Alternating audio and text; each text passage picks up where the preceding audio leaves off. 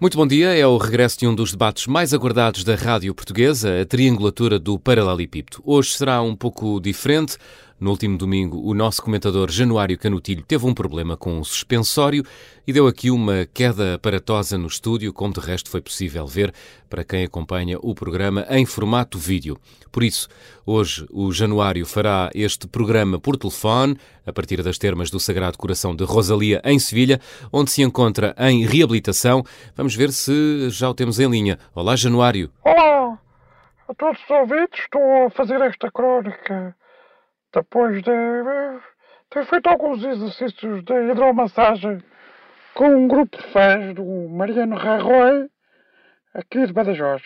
Foi um pagode. Olha que bom, muito bem. Também ao telefone tenho Arménio Paulo, que está no Hotel Salvador Allende, em Santiago do Chile, onde participa no Fórum de Esquerdas que não andam cá para brincadeiras. Olá, Arménio. Olá, camarada João. Abraço de sinceras melhoras para o camarada Januário. Espero que me estejam a ouvir em boas condições. Sim, sim, estamos a ouvir bem.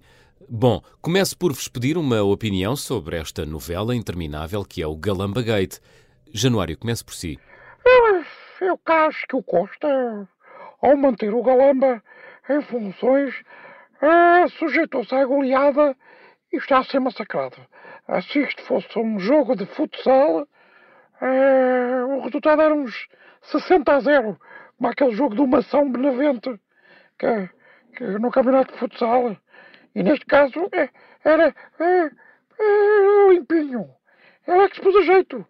Até, até essa velha glória, que é o Cavaco Silva, calçou as esteiras e, e aproveitou para, para, para, para. Sim, a coisa continua complicada. S são muitas as contradições. Arménio, o que há para dizer sobre este caso? Olha, antes de mais, eu gostava de dizer que chamar Velha Glória ao Cavaco Silva é quase ofensivo. Velha, ainda vá, agora Glória, eu acho que é habil tanto para a classe operária que nunca viu nada de bom vindo desse senhor. A única coisa que eu noto é que ele dá muitos talidos quando fala. Ele está a falar. Isso pode ter a ver com algo biológico porque com a idade muitas vezes os dentes deixam de ser nossos. Ora, uh, o presidente Cavaco já não vai para novo, esquece com certeza de meter o corega para colar a placa e depois uh, a placa cai a meio dos discursos e ele fica ali a dar estalidos. Porquê? Porque está a estar a calcar a placa. É o que eu calculo. Uh, eu acho que ele devia optar pelo silêncio. Neste caso era da ouro. Januário, concorda que Cavaco Silva devia manter o silêncio? Típico da esquerda. Típico da esquerda porque apregou liberdade eh, na janela e depois restringe na, eh, na varanda. Cavaco Silva eh, tem todo o direito de vir falar sempre, sempre, sempre o que eu quiser. Ou liberdade de expressão é, é tipo carta de condução que expira aos 80 anos. Hum?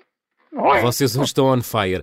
Nada como um bom cavaco para atiçar a fogueira. Bom, qual é o papel de Marcelo no meio disto tudo? Cavaco devia fechar a cloaca direitolas, até porque agora temos um presidente que está em funções e que por acaso até é do mesmo partido e do mesmo quadrante político.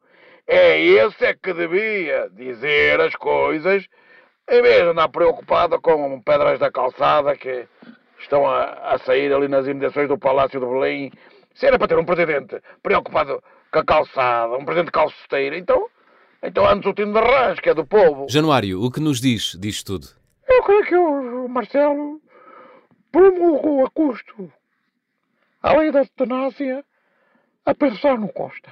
É, eu acho que esta promulgação da lei da eutanásia foi a pensar no Costa, porque ele no fundo ainda gosta do Costa. É, e custou-lhe ver o Primeiro-Ministro fazer aquilo que se pode considerar uma, uma eutanásia política a si próprio, eh, por causa de uma doença que é, que é, como toda a gente já viu, a galambita aguda. Galambita Essa está aguda. porreira. Você tem mesmo uma veia de stand-up comedian, pá. Já disse isto várias vezes. Bom, estamos a terminar a nossa triangulatura de hoje. Notas finais. Queria dizer que faz anos hoje um dos meus músicos e poetas de sempre, Robert Allen Zimmerman, a único artista vivo, vivo ou morto, não interessa, a ganhar um Nobel, um Pulitzer, um Oscar e um, um, um, um Grammy. Estou a falar do Bob Dylan. E queriam fazer como um, uma surpresa aos meus colegas. Eu tenho três bilhetes para o concerto, agora no dia 5 de junho em Lisboa, e gostava de vos convidar. Não é, não é, não é tão espalhafatoso, nem tem tanto fogo de artifício como os, os Coldplay, uh, nem tão nada a coreografia como, como um excesso. Uh, acho que você, acho que você porreiro, pá. Alinham? Bom, eu, eu alinho. Oh, e agradeço o convite, claro. Eu confesso que estou mais do que surpreso. Eu estou abisbílico. Você gosta de um artista contracorrente, um ativista dos direitos civis, um ícone escaralho, como vocês diriam? Bom, eu, eu fico pela direita em matéria de música, não tenho assim muita escolha. Foi o Elvis Presley, o Kanye West e, e, e pouco mais. E, enfim, eu confesso que neste caso específico da música eu, eu viro muito à esquerda. Mas, mas é só um atalho. A, estrada, a estrada principal continua sempre a ser a direita. Camarada Januário, conte comigo.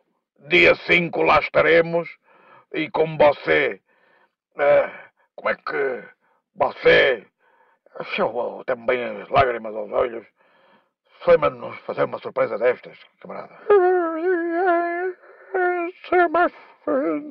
Oh, já vi tudo. Uma vez em Moscou vi um urso andar de bicicleta. E agora vi, vi o Januário Canutilho a imitar o Bob Dylan. Espetacular! E é com Januário a cantarolar Bob Dylan via telefone que acabamos hoje. Obrigado aos dois e até domingo. Ora agora. Parece.